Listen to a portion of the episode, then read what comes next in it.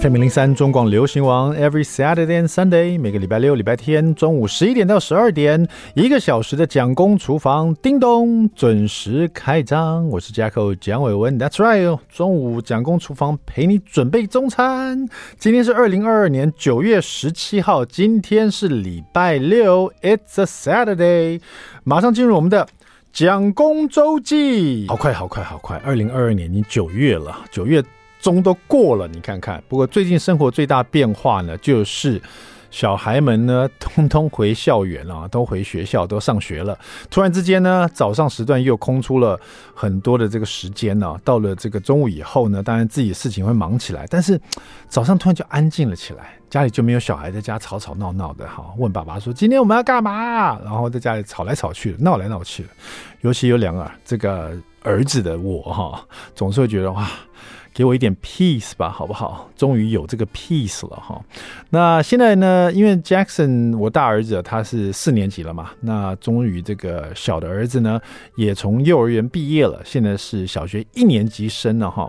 那因为以前呢，我带他们上学都是开车，那其实他们学校离我家很近的，走路大概七分钟吧，五分钟、六分、七分，看走得快还走得慢哈。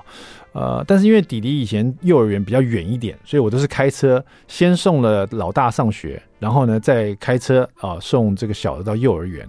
那因为现在他们两个都走路就可以到小学了，所以早上的这个时光变成我们就是吃完早餐，然后就走路带两个儿子啊一起去学校这样子。那这个这个时光就不太一样了，因为这个小儿子呢，他第一次上学就很兴奋嘛，然后。你知道有时候帮小孩买衣服，就是会买大一点，然后因为他会越长越大，啊，衣服就会正好刚刚好哈。现在买书包也是这样，就是想说，我看我大儿子的经验，就是他书会越来越多啊，而且呢，现在。小学生呢，要带的东西很多，音乐课的笛子啦，呃，这个呃，可能美术课的一些彩色笔啦，或是这个呃自然科学用的一些奇奇怪怪的东西啊，然后又要带水壶，又要带这个吃饭的一些便当盒啊什么的，是餐具啊什么，就林林总总很多啊。所以当时帮这个老大买的书包呢，就想说啊，早知道应该再买大一点才对的，所以。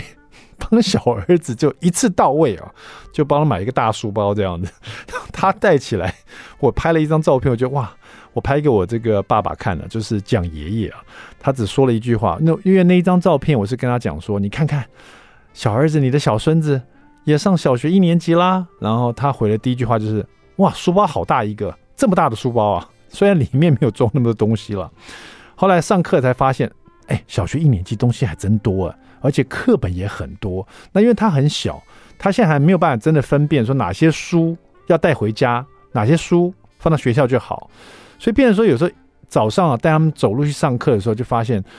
哇，小的书包好重哦，就跟一个石头一样，连我帮他拿我都嫌重了，所以就舍不得由他来背啊。所以我们走路上学这五六分钟的这个路程呢，就变成我在背他书包哈。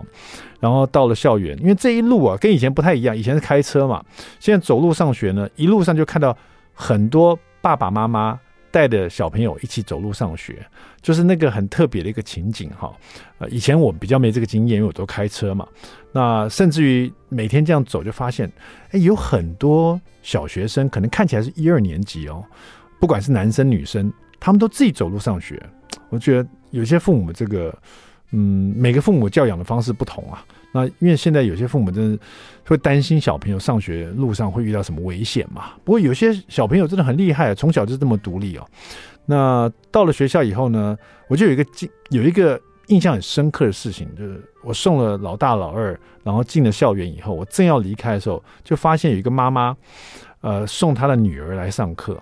然后呢，女儿一进教室哦，就是进了校门口以后，我就发现妈妈站在那边，因为大部分人都这样了。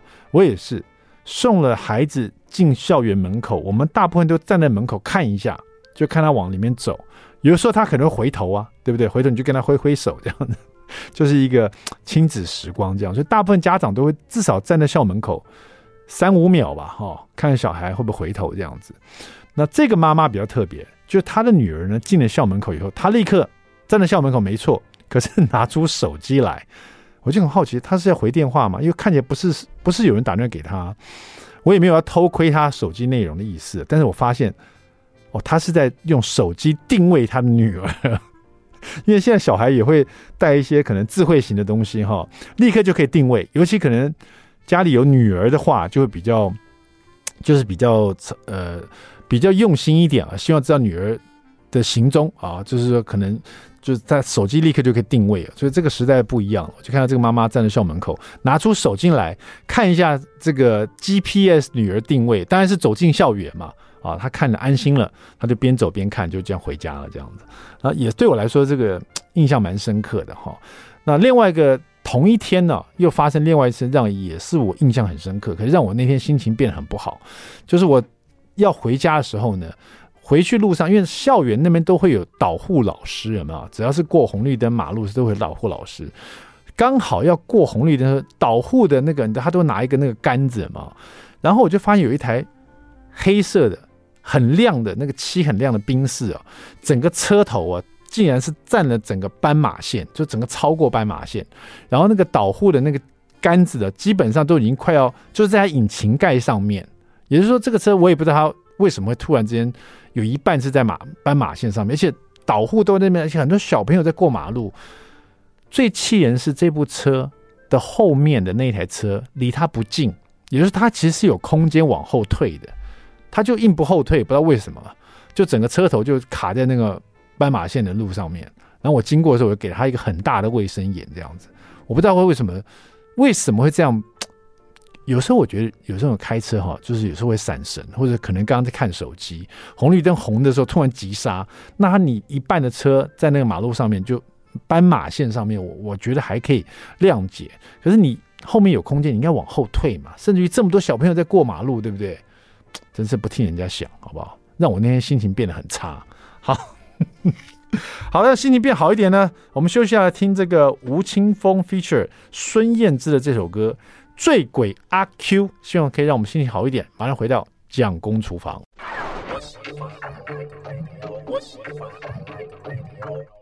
FM 零三中广流行王蒋公厨房，We back，我们回来了。我是 Jacko 蒋伟文。第二段第一个单元，蒋公来说菜。那天我大儿子 Jackson 呢，呃，小学四年级，从学校回来以后，就突然之间，呃，跟我讲说：“爸爸，今天我们营养午餐。”吃了一个超好吃的，我添了两碗饭，觉得好好吃哦。我说啊，什么什么什么什么东西那么好吃啊？他说好像是咖喱的样子。然后我突然有一种那种，有一种有种很特别的感觉，因为我之前呢也有煮咖喱饭给小朋友吃，但是那时候他们对咖喱的味道就觉得好像有点辛香辣的那种感觉。这个那个辛香味，咖喱的辛香，小朋友会觉得有点辣。然后他们其实不是辣的，可是那个那个味觉会影响到他的这个味蕾，他就会觉得这是辣的，所以对咖喱饭就比较没有那么喜欢。所以一听他说他在学校里吃的咖喱饭很好吃，而且还添了两碗饭去吃，我突然就有一种挑战心，你知道吗？就想说真的吗？什么咖喱饭那么好吃？为什么爸爸以前煮的咖喱饭你就觉得不好吃呢？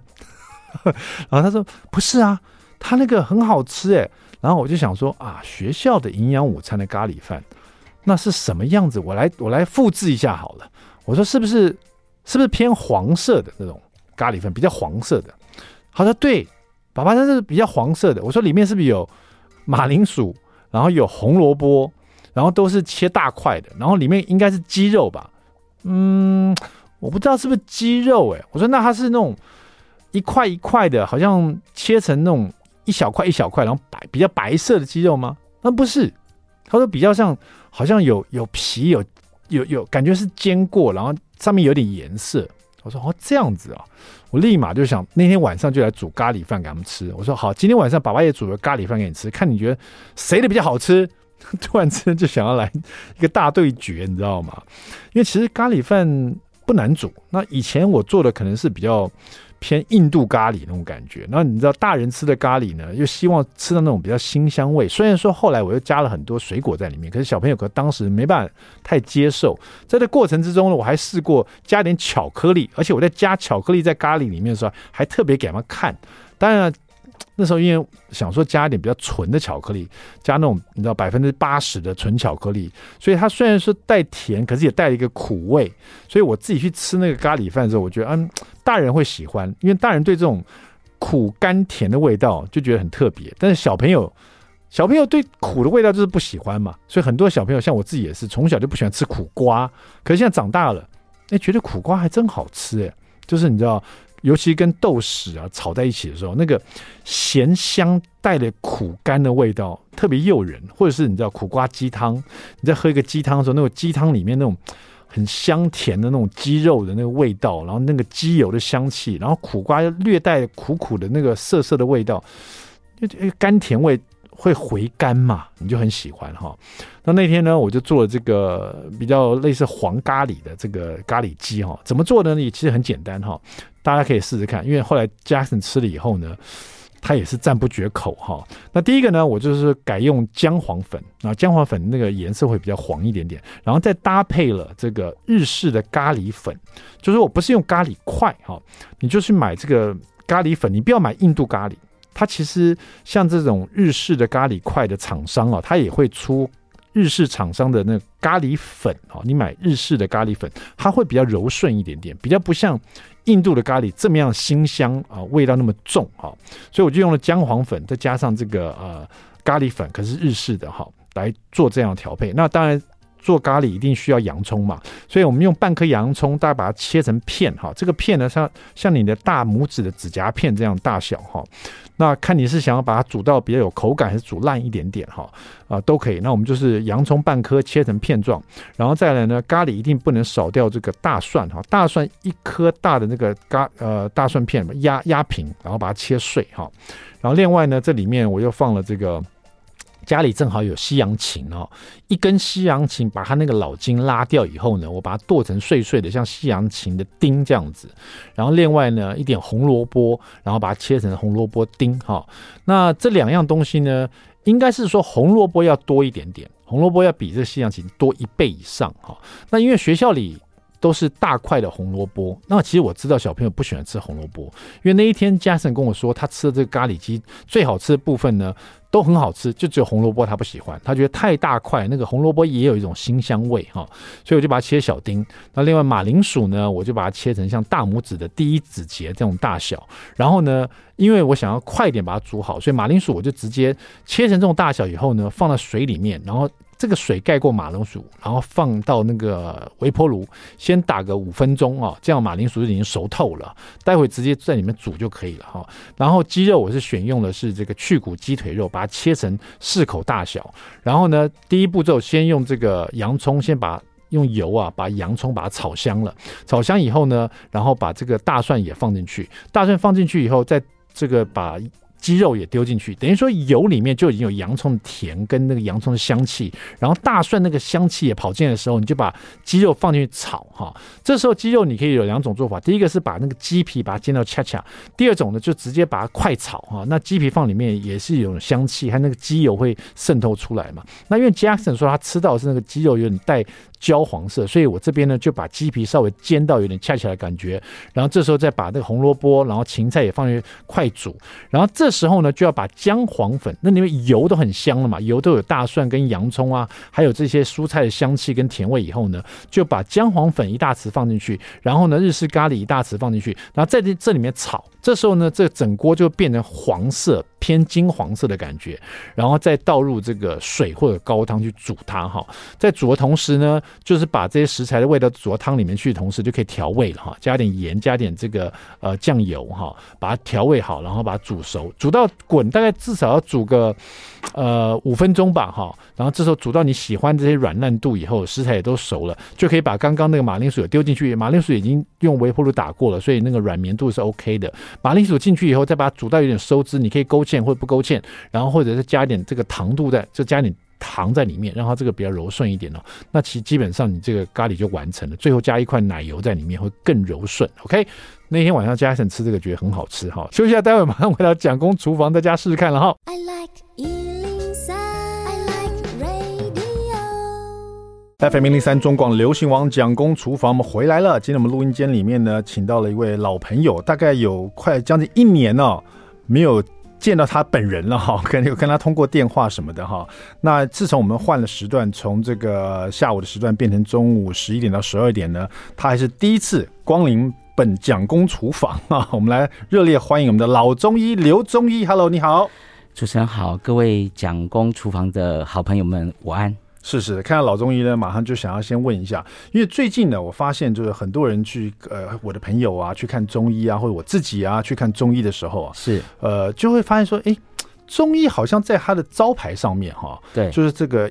医疗的招牌上面都不会特别写它是专攻哪一科的，比如说我们看西医的，就是可能看皮肤科，对，哦，看骨科，看肠胃科，是看胸腔科，是，反正这个科的都有专攻的这样子。对，可是我会发现中医好像他就会写说有针灸啊，有复健啊，对，可能是，可是感觉好像没有特别写出来是哪一科的。这个在中医来讲，为什么是这样？是是说中医是全科吗？对。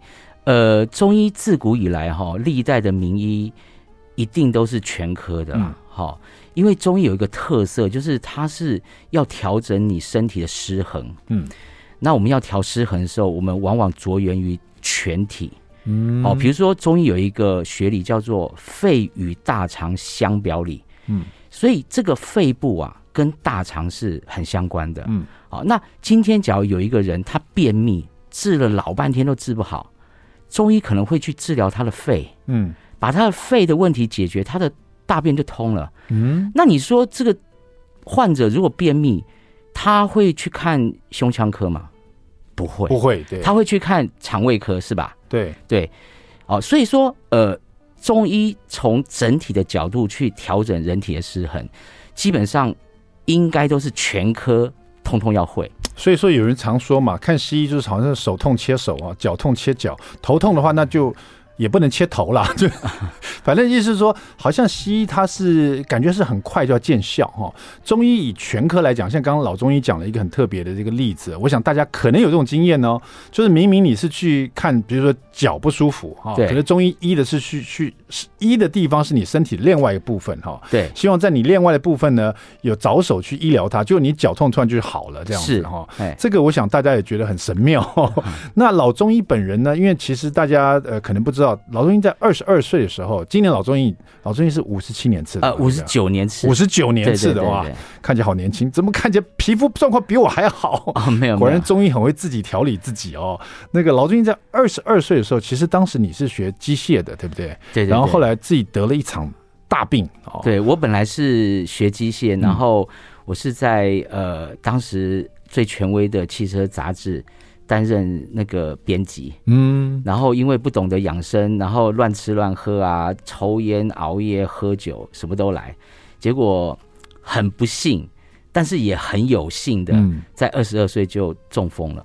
哇，这很不幸又很有幸，这句话讲的就很悬了哈。呃，我当时觉得自己真的很倒霉，怎么会二十二岁中风是吧？对对对。然后整个生涯规划都乱掉了。嗯，可是现在。再回过头去看当时的我，我很感谢这场病，嗯，让我后来就是又到医学院去念中医，后来又取得博士，然后我呃，包括中医该学的，比如说像命理，好，这个是唐朝，好，就是在在唐朝每一个中医他一定要会命理，嗯，相法、卜卦、易经，这都是很基本的，嗯。那我把呃我该学的都学了，这样子。哎，奇怪，为什么呃当初如果得了这场重病哈，是那很多人可能去治好了自己病以后啊，呃不见得会走这条路，而你选择的是医学方面，选择却是中医呢？呃，因为其实我那个时候花了至少两年在调养我的身体哦，嗯、那呃。呃，恢复的时间比较长哦。那当时呃治疗我的这中医呢，就可能也看我很可怜，可是又有些缘分，他就收我为徒。嗯，然后我就开始跟他学医。对，那我我恩师是这个蒋宋美龄时代的这个御医，就是呃，黄明德老前辈的高徒是是是是哦，这样讲起来，那又回到我们刚刚的主题哦，就是说，很多时候，刚刚中医老中医刚刚提到了哈，老中医就是刘中医的一个谐音了哈，刘中医刘中医老中医这样子哈。那很多时候刚刚提到说，中医是以全身来看，调理全身啊，全科，然后呢再去治疗这个某种疾病这样子。对。那我想问，那老中医你本身呢？你治疗你当中医这么多，你行医这么多年了，是是是。可是我我发现，其实中医其实还是有一点细分的。就有的中医你去看了以后，发现他是专门做妇科的啊。对对对。有的中医你去看了以后，你发现他专门他很厉害在针灸。对。有的中医他可能在很厉害肠胃科啦，或者怎么样。他虽然没有在他的。扛棒上写出来是，但是你去调理以后，你会从这个对话之中和这个医生跟你沟通当中，你会了解到，慢慢了解到他的专科在哪里。对对对对，对，呃，但是又回到说中医是全科，那对老中医，你本身行医这么多年，你有没有发现自己是比较专精在哪一科啊？呃，我不晓得，因为我们现在台湾也开始要有专科医师了。你说中医方面？对对对对对。嗯、那呃，如果说西医有一个。营养科的话，嗯，对，营养。那我个人就比较偏向是食疗科，嗯，对，因为其实，在《黄帝内经》的时代，哈，根治疾病不是靠药物，是靠食物，嗯，好，那呃，为什么呢？因为我们中医认为，哈，所有几乎所有的疾病都是源自于身体的失衡，嗯，好。那么每一种失衡就相当于是一种特定的体质，嗯，好，我们通常比如说我常常熬夜晚睡的话，我就开始火气大，是，那这火气大呢，我们就叫做虚火阴虚体质。那你火气大累积到一定的程度，你可能就会有事没事就嘴巴破，舌头破，眼睛干，皮肤干，是，哦，那妇女朋友到了停经的时候，那更年期的症状特别的明显，那这都源自于。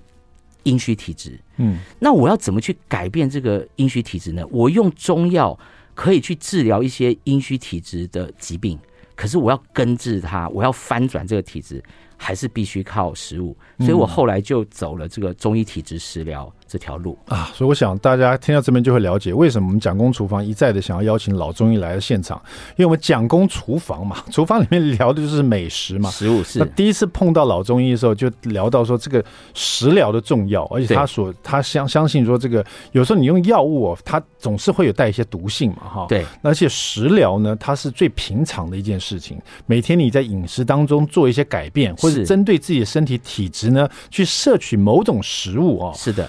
久而久之，就回到中医它的一个概念，就是你自己来疗愈自己，对，用食物来调理你的身体，是是，是，慢慢慢慢的，哎，你就可以把这个身体调到平衡的状态，对，所以就可以见到食疗的重要性。是，呃，在我们录音之前呢，我刚在那个我们中广的这个接客室哈，还跟中医聊了一下哈，是，老中医提到说，现代中医啊，其实有时候大家可能会觉得说，很多人去看中医的时候，当然普通的一些小病啊，或者身体的一些不适，都会去看中医，那更。更多时候呢，是很多的大病啊，就是说可能看不好，寻遍了很多名医啊，是去看了很多西医啊，或是任何的医疗，就觉得好像还还没有太大起色哈。是，好像中医也常常接这种类似人家说绝症的感觉，就是说好像治不好的病啊，就来找中医。你自己本身会不会看很多这种病人？哎、欸，其实哈，我们几乎因为我的诊所是没有做针灸推拿哈。嗯减肥啊，三伏贴这一类的，所以，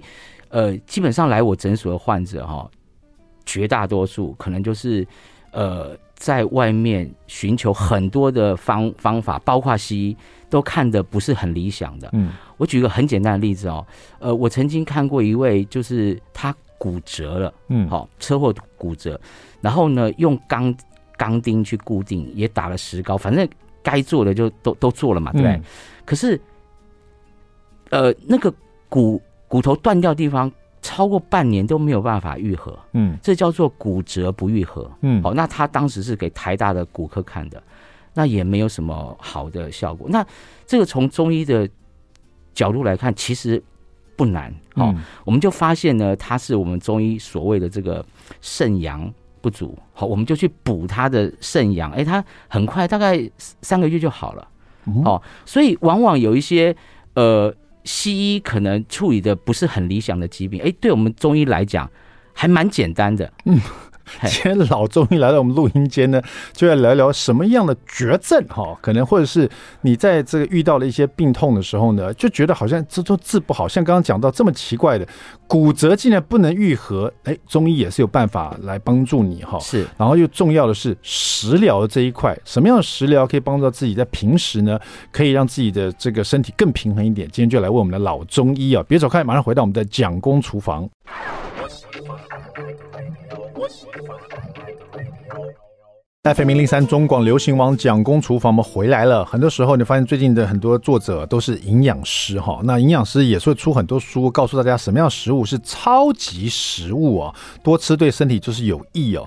那所谓的超级食物啊，这些食材呢，在这个很多中医来讲，它可能就是觉得说，哎，这个这个食材里面会有什么样的一些元素可以帮助人的身体，这是所谓的这个呃食疗的部分。我们今天请到一位在中医界哦，他是专门。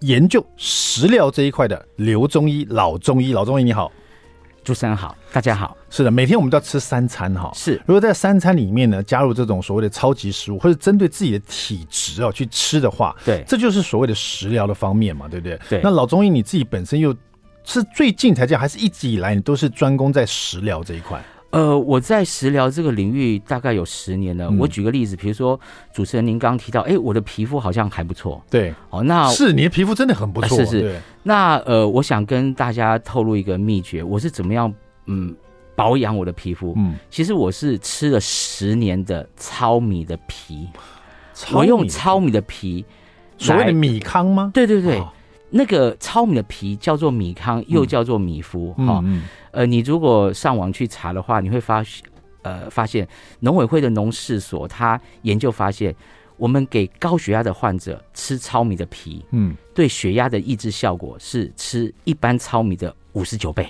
哇，好，还有北医大学郑新贤团队，哈，那呃，他把糙米的皮拿给第二型糖尿病患吃，吃了十二周之后，包括血糖、胰岛素、血脂。都有很明显的效果，嗯，好，所以你会发现，哎，糙米的皮竟然对三高很有用，嗯，好，然后再来就是美国心脏协会，他发现多元不饱和对比单元不饱和对比饱和脂肪酸的黄金比例是一比一点五比零点八，嗯，那他们发现什么样的天然油脂最符合这个比例呢？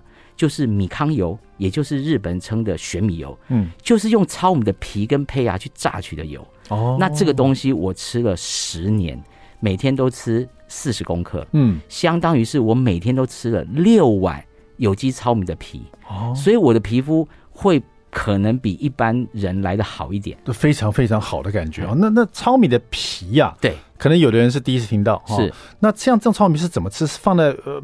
放电锅里去煮吗？还是说，呃，其实你上网去打，比如说，呃，有机胚芽米康夫，嗯，这一类的产品很多，对，那呃，你就可以来食用。那呃，只有一种情况就是不适合吃，嗯，就是肾功能不好哦，洗肾的人哦，因为它本身呃含的磷比较高哦，所以呃，洗肾患者不适合吃，不是因为糙米或是米糠的问题，是本身。就是呃肾功能太差了，嗯，那他吃进去的时候，他那个磷可能就没有办法代谢掉。哦，欸、那那那个老中医其实今天来也特别准备了一些资料，因为我在呃电话上跟老中医沟通的时候，其实最近呢，有些朋友也是在异能界，我们常看的一些消息或新闻呢，对，真的是大家呃。聊癌色变了，是是，是，很多人因为癌症的关系而呃离开我们了，是是是。所以讲到食疗这一块，就觉得好像是是不是它是一个预防癌症？那如果说可以吃什么样的食物来预防癌症，或者是如果罹癌的话，也有可能靠食疗来帮助自己吗？对，其实在美国哈，他们有研究发现哈。很多防癌抗癌的食物，它在临床的研究上面，它的效果不会输给西药哦。嗯，好，所以我们我们可以去注意一些呃，真正研究发现具有防癌抗癌功效的食材，比如说呃，番茄啊、洋葱啊、大蒜啊，哈，这些其实有相当多的食材有防癌抗癌的效果。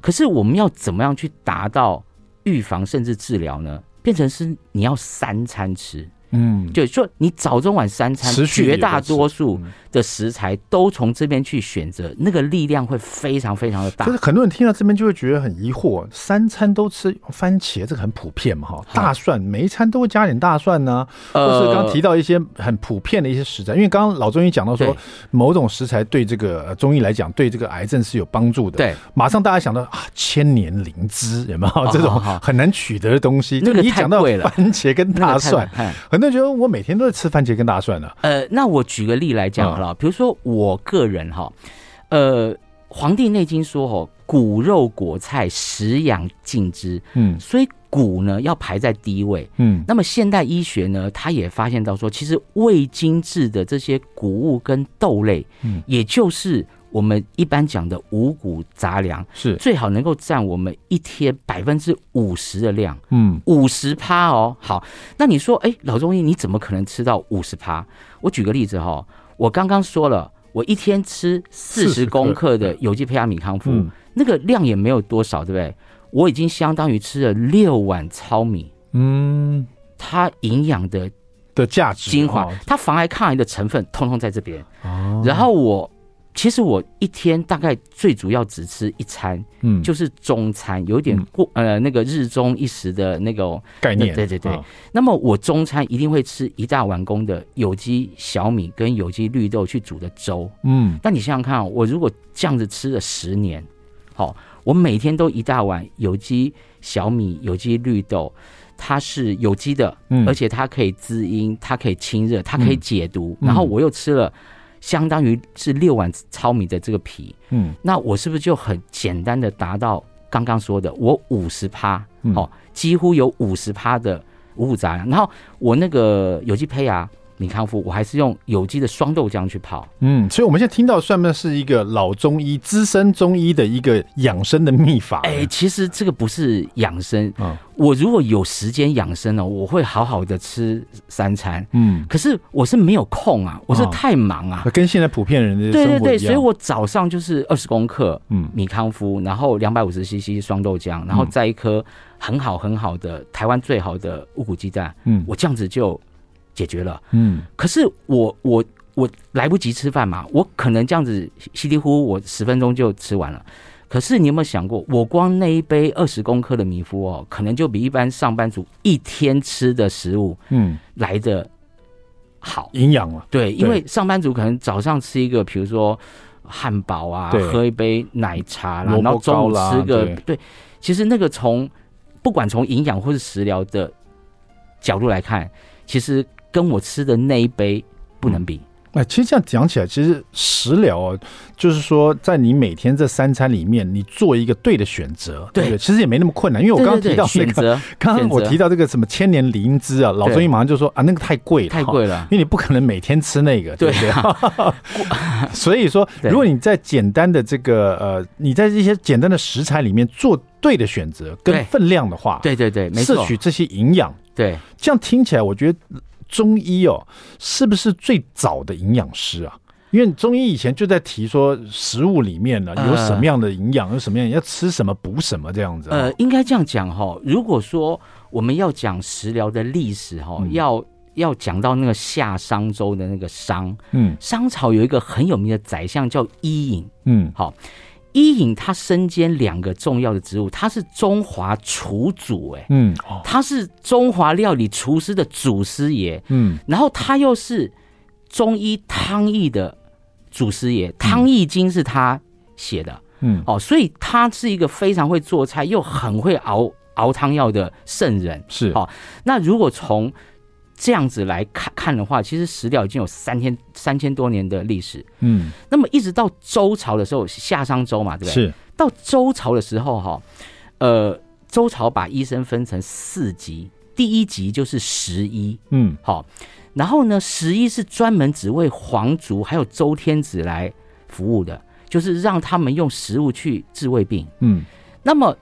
一直到了唐朝，哈，唐朝就是这些物质啊、食物啊都很丰沛了，一般的老百姓才可以做食疗，要不然一般的老百姓在古时候吃都吃不饱了嘛。是是是，对对对对。所以你看，我们那个很有名的电视剧叫《大长今》，对，《大长今》的女主角她就是标准的食医啊，嗯，她对不对？国王或皇族有什么问题，全部都靠。吃东西，没错。对，好，那这个今天老中医来到现场太好，我们不过时间关系，我们这最后一段了哈。待会回来啊，因为秋天来了嘛哈，中秋节都过了哈。秋天有什么样简单的养生方法？待会我们请老中医帮我们回答一下。另外呢，如果说你对中医方面对这些疑难杂症病况，或对一些身体调理有什么样的这个问题的话，也可以到我们蒋公厨房的脸书来留言哈，我们就帮你联络老中医，好不好？谢谢，请他再来节目跟大家回答，或者直接在线上跟大家回答这样哈。休息一下，待会马上回到蒋公厨房，别走开。I like 103, I like radio. FM 零零三中广流行王蒋公厨房，We're back，我们回来了。今天厨房里请到的是我们老中医刘中医哦。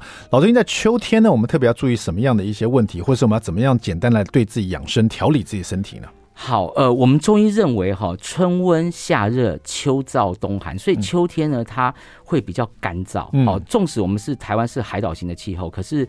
呃，秋天的湿度还是比较低啦，哈。那你如果觉得到了秋天，你就容易眼睛干涩啦、口干舌燥啦、火气大啦、便秘，嗯，那你就可以去选择滋阴的食物，嗯，好。那我们今天特别会为了我们蒋公厨房，会把我最新版的老中医教你健康吃，来把它放到我的脸书“老中医的桃花源”，嗯，你就尽量去找。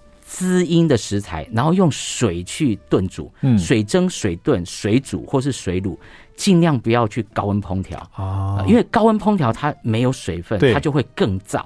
啊。你吃烤的、炸的、煎的，好，甚至炒的饼干、肉干、坚果类，你吃的更加的口干舌燥、火气大，那就离这个改善秋燥呢，越来越远啊，了解。所以奇怪了，中秋节大家这么这么燥的日子，大家都喜欢烤肉，还有吃月饼也是 烤出来的，都是很燥的东西哈。其实每次这个我邀请到老中医来，老中医都会在这个电话上先跟我们沟通，然后准备很多的这个内容，想跟大家分享哈。是是，因为老中医在行医方面呢，他是希望大家能在日常生活用食疗的方式哦，让自己身体越来越好哈。是的，因为老中医一直觉得说，某每一种药呢，其实都带有。带有一些毒性，对身体的一些负担、呃、对对？其实也有无毒的药，嗯、对，只是药它毕竟，呃，在《黄帝内经》时代，它不能拿来根治疾病。根治对，哦、无毒治病也只能十去其九，治好九成，嗯、剩下的尾巴还是要靠食物。嗯，对对，那本身我也爱吃，所以我就走上食疗这条路。好，如果说听众呃朋友们对这个食疗这一块还有很多兴趣的话，直直接在我们的蒋公厨房脸书留言问老中医，或者是老到老中医的桃花源的脸书哈。是，那我们这个下次呢，很快再再再请老中医回到我们蒋公厨房。谢谢，谢谢老中医刘中医，谢谢谢谢蒋公厨房，我们下次再见，拜拜。